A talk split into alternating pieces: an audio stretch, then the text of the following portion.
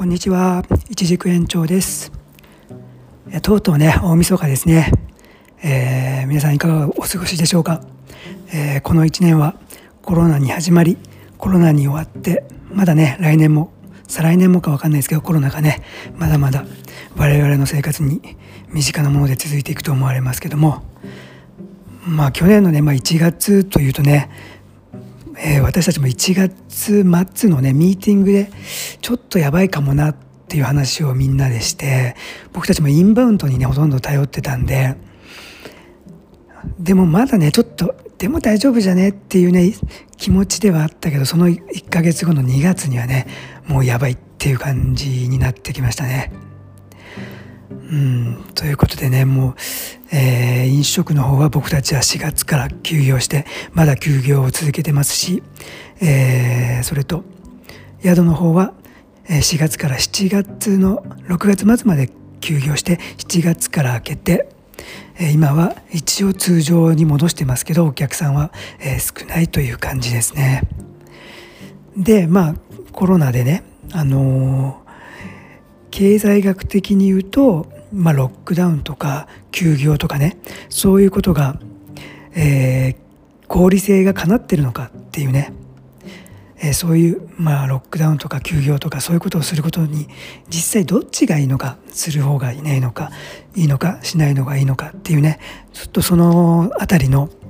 えー、記述があったので、えー、読んでみたいと思います。アメリカのねワイオミング大学のチームによる、え、推計が出ていました。えー、結論から言うと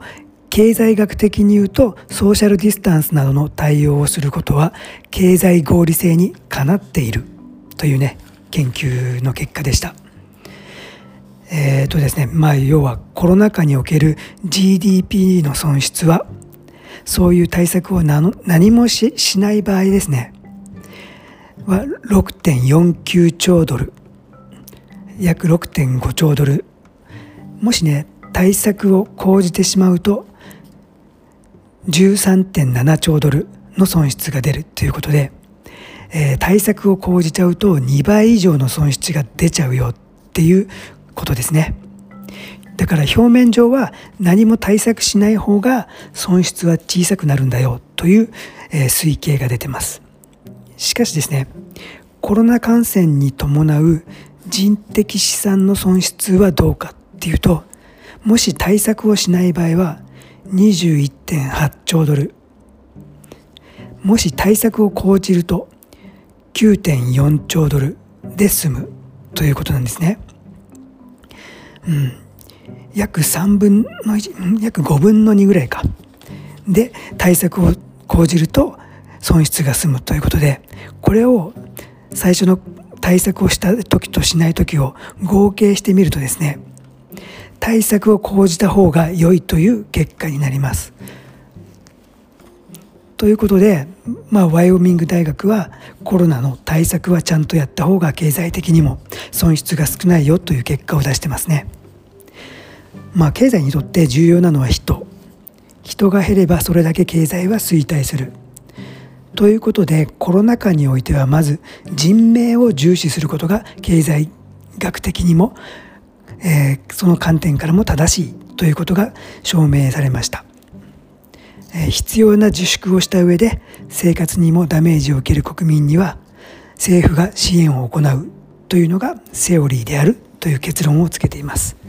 アメリカの方もね、えー、みんなのねあのに経済支援をねまた倍にするっていうねトランプさんが言ったのかな？ということで早速ね実行されるみたいですけどね。日本はね今無策という名のテロが起こってますので全くねどうなっていくんでしょうね。本当ね何もできないんだったらねやめて変わってほしいですね。というふうにちょっと思ちょっとというかね厳しく思ってる延長でした。皆さんもねえー、良いお年、年末年始をお過ごしください。そしてね、あのー、コロナには十分お互い気をつけてまいりましょう。ということで、えー、今年最後のポッドキャストになりました。一軸延長でした。失礼します。